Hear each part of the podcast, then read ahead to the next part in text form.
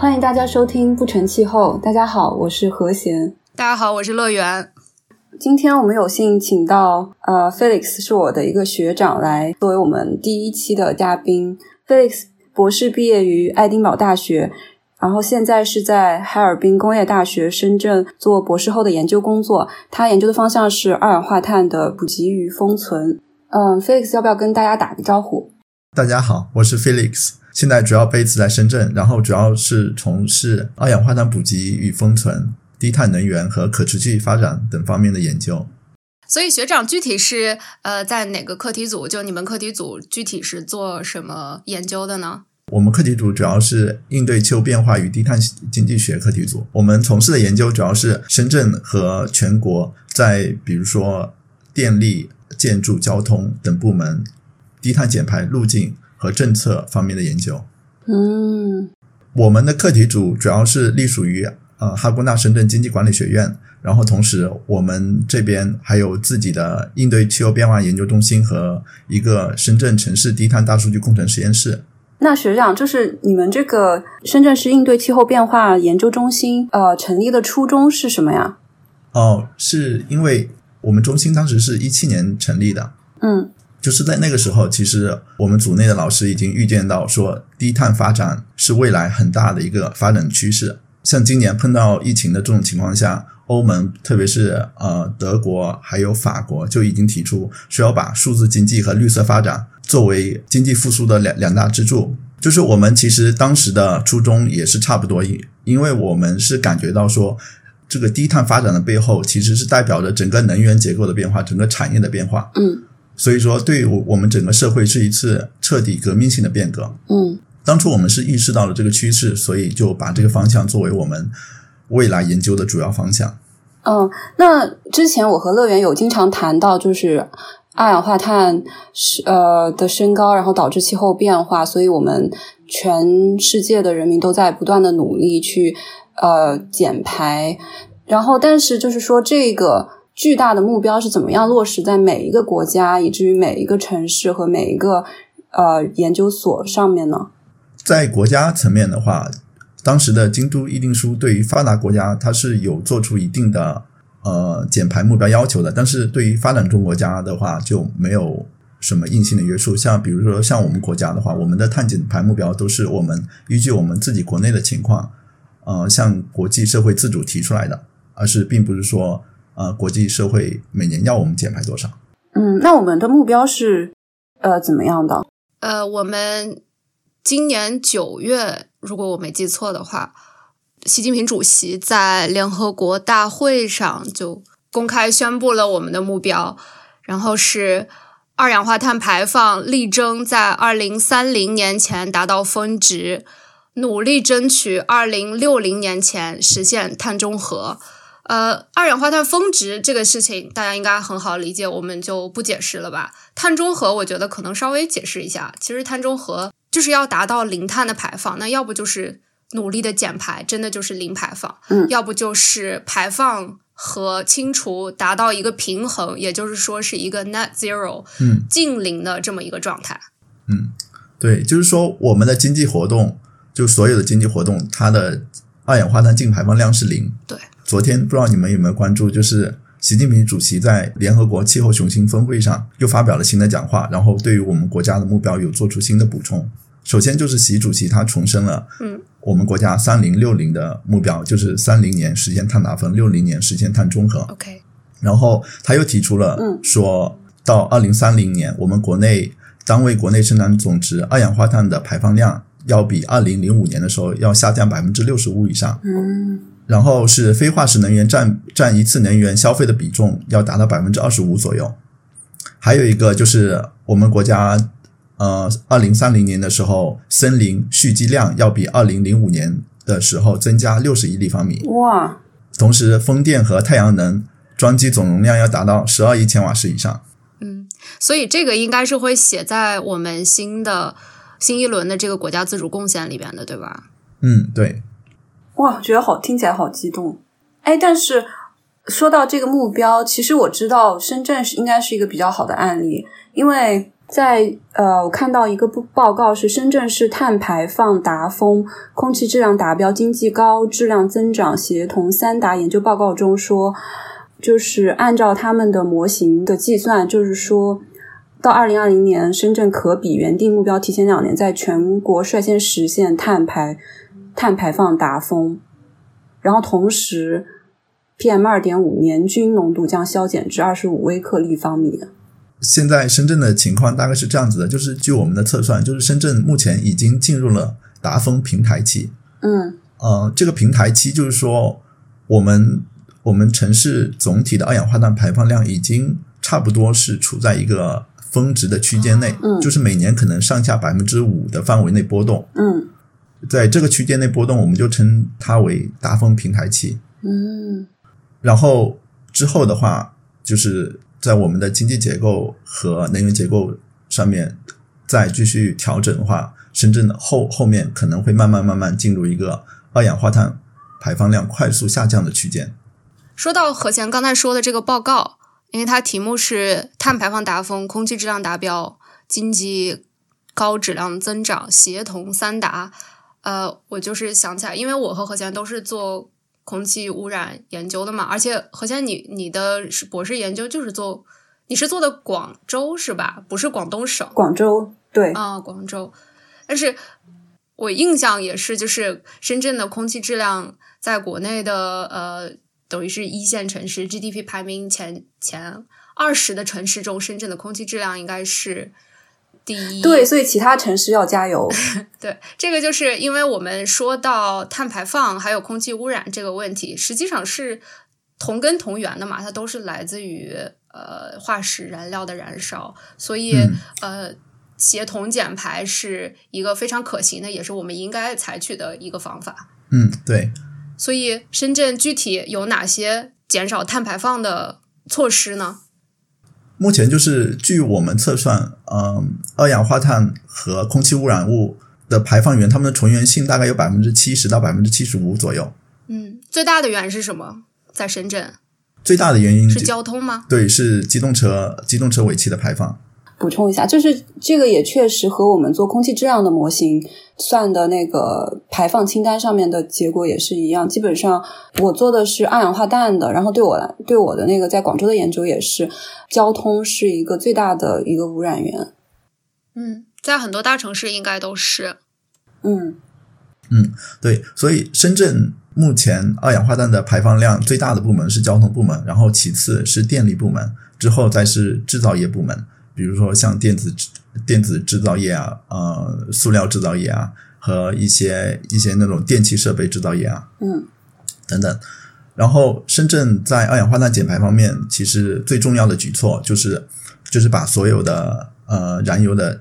出租车已经全部改成了电动的出租车，所有的燃油的巴士已经全部替换成电动巴士。所以在交通这一块，深圳的碳排放量和空气污染物排放量，通过交通部门的改造已经大幅下降。嗯，你对这个深圳的出租车的总量有一个概念吗？我挺好奇，就是到底有多少辆出租车都改成了呃新能源车？这个我具体没有数字，应该是深圳目前基本你你在街上已经看不到燃油的出租车了，已经全部都是电动的哦出租车，全部都是电动的巴士。对我确实，我之前去深圳的那个印象也是这样的，就是几乎就没有怎么看到过那种污染特别大的。但是我回到我老家就会发现，其实路上有很多。然后去去广州市，它是应该是限行的，就是那种大货车是晚上可以，但是呃，就是白天是没有的。对，在交通方面的话，在深圳你经常还可以看到一些电动的那种重型的卡车，就比亚迪生产的。哦，所以就是在那种卡车方面，其实深圳也也是有一部分电能替代的。嗯，那下一步是不是就要在私人用车领域也要大大规模的推广这些新能源车？呃，对，就是今今年深圳已经出台了一个政策，就是说你那种家用传统燃油车，你替换成新能源车的话，好像政府财政方面还有额外的补助，就就是加速这个深圳整个城市燃油车向电动车过渡的这么一个过程。那学长，你学你做的研究是怎么样帮助深圳市乃至全国达到这个我们所定的这些目标？我们现在在做的很重要的一项工作，就是梳理深圳过去在能源、交通和建筑领域一些比较成功的减排政策和减排经验，然后把这些政策和经验汇总起来。我们想做一个深圳案例集，啊，并向全国推广，帮助全国其他一些主要城市学习深圳的经验，实现尽快的减排。啊，那我突然想起来，如果我没记错的话，深圳应该是我们国家首个试点碳排放交易市场的地方。不知道学长的研究对这个有没有涉及？嗯，就是我们深圳目前的确是有全国全国呃交易量最大、最活跃的二氧化碳排排放权交易所。对，然后就是在这个除了碳呃可以交易之外，然后在学长你们。收集的、研究的这些有效的减排的一些，在深圳有效减排的一些方式。然后，那在这些方法中，你之自己之前呃做二氧化碳捕集与封存的这个方法，是觉得在这些减排中做出贡献的。二氧化碳捕集与封存，我觉得是未来的一项备用技术，就是在目前的这种。呃，在目前的条件下，它其实实际的可行性还不是很高，因为二氧化碳捕集的成本，就目前来看还是非常高的，就是它其实不具备呃那种可以推行的经济性。嗯，但是在未来的条件下，如果我们国家想要实现碳中和，就是想要在二零六零年之前完全实现碳中和的话，就是二氧化碳捕集和封存是一项必备的技术，因为我们有一些非常。难以实现碳呃碳中和的部门，比如说航那个航空航空二氧化碳的排放，又比如说一些水泥或者钢铁厂二氧化碳的排放。嗯，像比如说水泥和钢铁，就是我们社会建设必须要使用的原材料，这些厂我们我们是没有办法把它们关停的。嗯嗯嗯。所以就是未来理想的情况下，就是对这些。啊，对这些设施装上二氧化碳捕捕集装置，然后把它们排放排放的二氧化碳全部收集起来，就封存到地下的空间当中去，就不让它排放到大气中，这样子就不会造成全球呃全球气候变化。嗯，其实说到这，我也想，我觉得这个和我做的专业也非常的有一定的相似性，就是因为目前就在做空气方面、空气质量方面的有一些，比如说研究说，哦，我用什么呃种树来。呃，使那些空气污染给呃沉积在树叶上，或者吸收那些空气污染，或者用其他的方法。但实际上，我认为我个人认为最有效的是在源头上解决这个问题。就比如在那个学长说的那个二氧化碳的普及与封存，就是你只你如果在排放之前就把它给补给出来，那么你就减少了很多后面的呃降低包括空气污染或者是说二氧化碳的这个浓度的任务了。呃，二氧化碳减排其实是一个涉及多不能、多产业的一个一个事情。嗯，我觉得最理想的方式还是多管齐下，就是一方面我们要增加森森林的碳汇，嗯，就是通过森林去补给二氧化碳，嗯，然后另外一方面我们在一些重点的排放源头，我们再增加一些二氧化碳补给的设施，嗯，然后把那些呃排放的大头都把它们补给起来，不让它们排放到大气里去。嗯，那有没有一个具体的例子，就是说现在就是可以被应用的？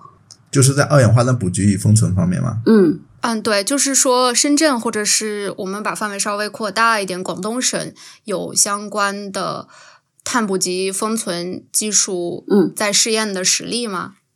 目前在深汕合作区的华润海丰电厂，嗯，有一个亚洲首个二氧化碳捕集释放项目。然后那个电厂目前主要是通过两种方法把二氧化碳呃给捕集起来，一种是通过。氨水与跟排放的尾气反应，然后把二氧化碳补给起来。另外一种是通过膜补给的方法，嗯，就是说那种排放的尾气通过那层膜的话，就是二氧化碳分子可能就过不去，然后通过这种方法把那个二氧化碳给收集起来。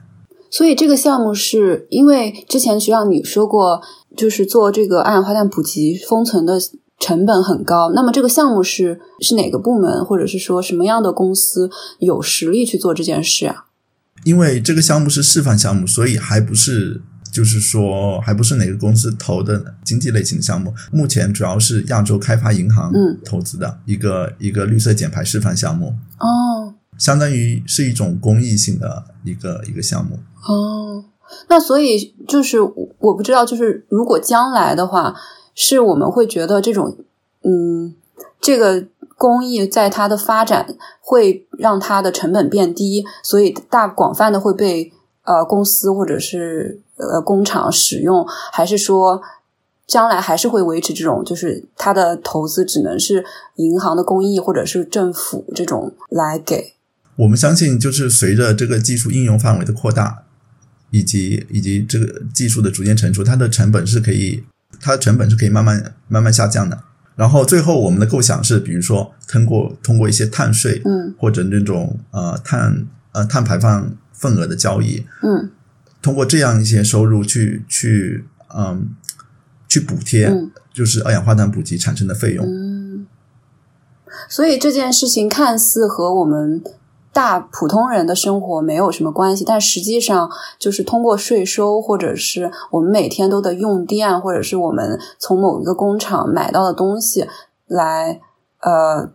对我们的生活产生效果。也就是说，我们不用做任何事情，政府或者是这些银行投资就把这个减排的份额给我们做到了。我觉得这个不对哎，嗯因为我们刚才就已经说到了，嗯啊、其实 CCS 现在是一个还没有很成熟的能够大规模的运用的，也就是他们哦它现在还达不到我们呃大量减减排然后近零的目标。嗯这个对这个还要发展。那与此同时，我们还要我们还是要每一个人在生活中都要尽量的降低这个碳排放，才能够保证我们。不仅是尽尽早的达到峰值，而且这个峰值更低嘛，嗯，因为你这个峰越高，那将来要用 CCS 去捕捉呃封存的碳的量是更大的。嗯。我觉得这个是是虽然科技这么好，对，就是这个成本是很高的对，。虽然科技这么好，但是呃，它不是我们唯一解决的。对，就如果我们直接不去排放，就没就不需要。对对对，就还是刚才学长说的，它是多种方法之一吧。嗯但是它确实是一个非常 promising 的嗯，方法。是。然后就是我之前看学长发的那篇文章，上面有写，就是它普及封存之后，但其实还有个步骤是呃应用。然后那这些被普及封存后的呃有哪一些应用的潜潜力啊？二氧化碳其实是一个应用很广的一个一个工业原料，比如说像最简单的就是我们日常喝的一些碳酸饮料，像可口可乐里面都是都是二氧化碳，嗯或者可以用作一些食物保鲜的干冰，以及在一些化工厂、制药厂，他们也会用二氧化碳当做一些工业生产的原料。嗯所以，所以就是普及到的二氧化碳，一方面我们可以把它封存起来，另外一方面，如果有商业上的需求的话，我们也可以把它出售给相应的公司，去、呃去获得一部分二氧化碳补给的呃一些一些经济回报。嗯，所以说就是说它重这个东西的重点是在于呃补给封存比较难，但实际上后面的应用其实是嗯比较广泛的，然后技术也有了。它目前的问题是这样子的，就是二氧化碳呃封存这项技术，它本身是一项呃比较简单的技术，然后成本也不是很高。它难就难在它补给的那一块，嗯就是你不管是通过化学的方法，还是嗯通过那种磨的方法，它的成本都是很高的。嗯比如说像那种氨水的补给方法的话，它是有一系列流程。比如说在第一步，二氧化碳跟氨水反应，它会生成一些呃一些化学产物。就是你在第一步，你要利用氨水去跟二氧化碳反应，然后生成一些化学产物。然后之后的话，你还要把它们反应生成的溶液，因为它已经反应过了嘛，就没有用了。你还要通过比如说加热的手段再把它还原成原来的样子，然后可以继续跟二氧化碳反应。就是说，这样一个循环的过程，它其实是有很高的一个工业成本在里面。嗯对，呃，而且如果我没有记错的话，因为我们刚才说到的，包括在深圳的这个电厂进行的这些碳捕集与封存技术的实验，啊、他们都是直接在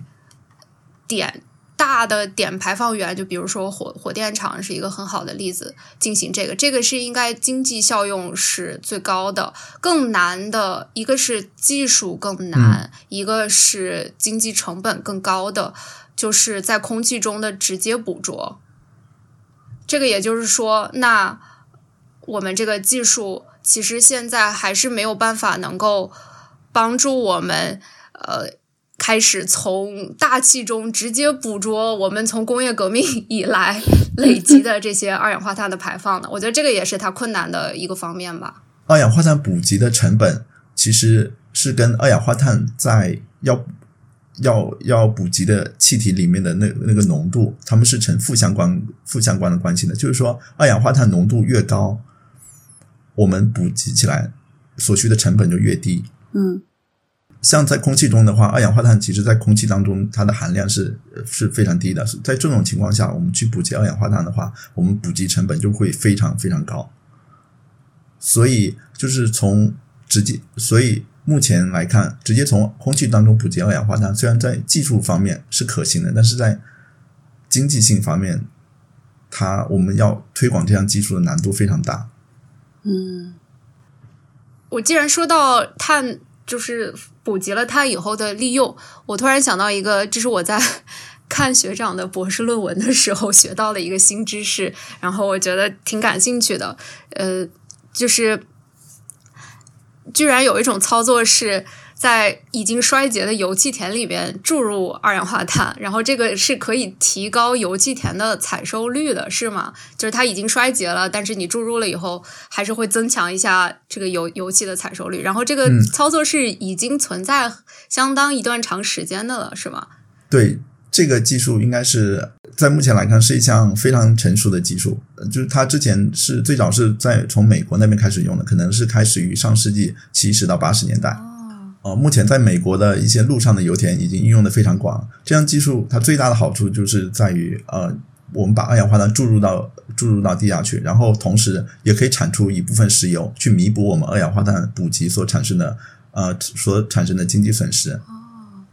从应用范围以及可行性方面来看的话，这项技术目前是二氧化碳补给封存的所有应用里面最最为成熟的。哦，而且是不是因为这个补给好的二氧化碳不用经过很长途的运输，就可以直接注入到它之前的地下的这个空间当中，所以这个成本也因此而降低了。这项技术其实另外一个很大的好处就是它的安全性比较高。因为如果我们把补给来的二氧化碳直接直接注入到地下的一些含水层当中去的话，因为这些含水层之前我们是没有在在就试验过它的那种安全性的，哦，就是说它的安全性方面还没有得到证实。但是但是我们往油田往往油田里面注的话，因为油田它可能已经把石油在地下封存了呃几百万年了。就是说，它的安全性是完全可以得到保障的。就在这种情况下，我们往地下注二氧化碳的话，就是它从地下再再次泄露的可能性就几乎为零了。哦，哎，那说到这儿了，我想问一个呃，不知道跟我们主题是否特别相关的问题，就是学长，博这是学长的博士研究嘛，然后应该说是比较偏向地球科学这个方向的。那呃，你觉得从这个方向转到你现在博士后研究做的呃低碳能源可持续发展这个转变，你觉得困难吗？然后呃，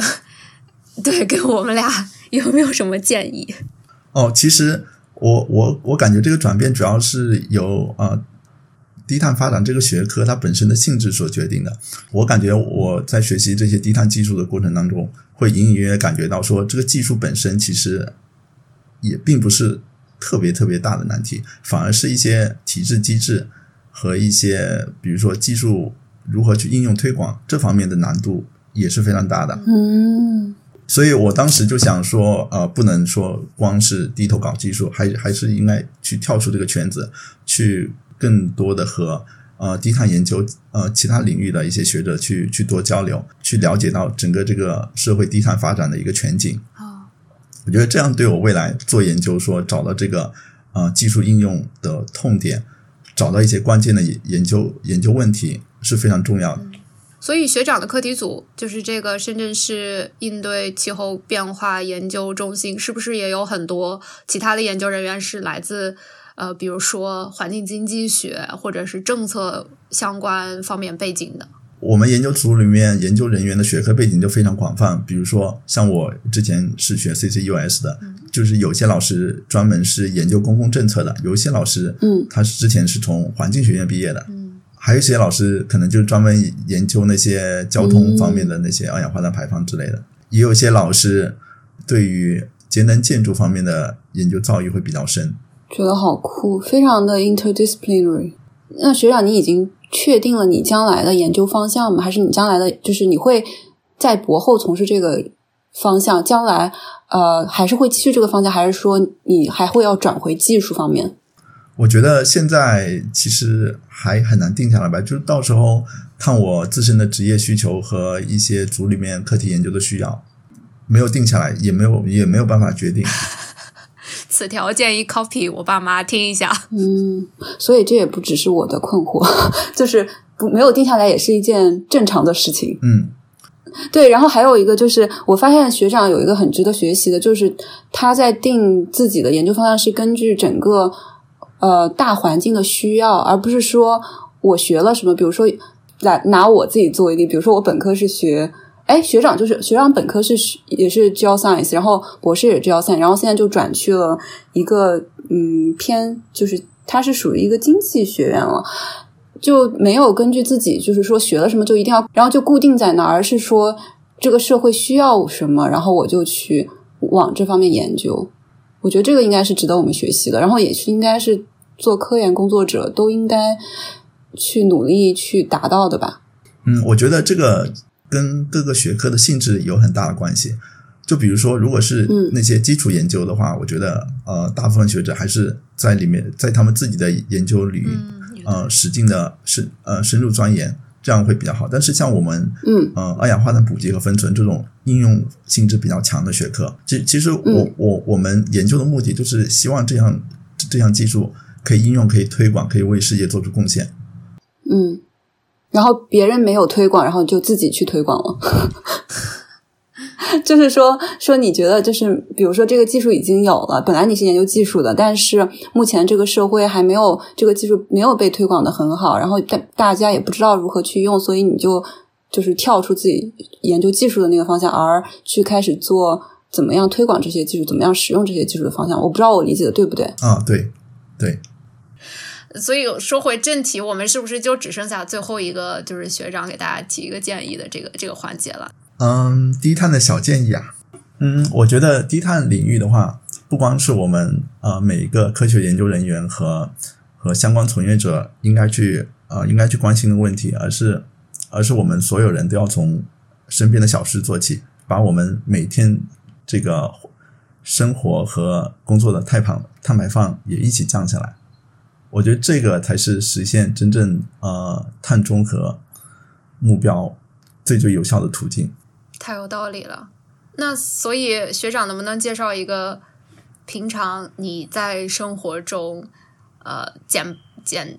减少自己的碳足迹、碳排放的一个行动？呃，我觉得今年疫情特别好的现象就是，好多人比如说去开会都不用到现场去了。像、嗯像我们平时比如说开一次开一次专家研讨会，有好多北京的专家不用特地飞到深圳来，你想想看，这一趟就可以节约多少碳排放？大家直接坐在自己家里，通过通过网上的视频参与，嗯呃就可以把我们这个研讨会给完成。嗯，真的是。而且我发现之前参加会议的时候，经常还有因为坐的特别靠后看不清 PPT。现在大家直接共享屏幕了，嗯以后就没有这个借口了。这倒是。啊、好的，那我们这一期的不纯气候到这里就结束了。呃，再次感谢 Felix 学长，呃，能够来向我们介绍他博士后的研究和深圳在碳减排方面的先进的经验。呃，大家下次再见。嗯，好，再见，谢谢慧倩，谢谢乐园。拜拜。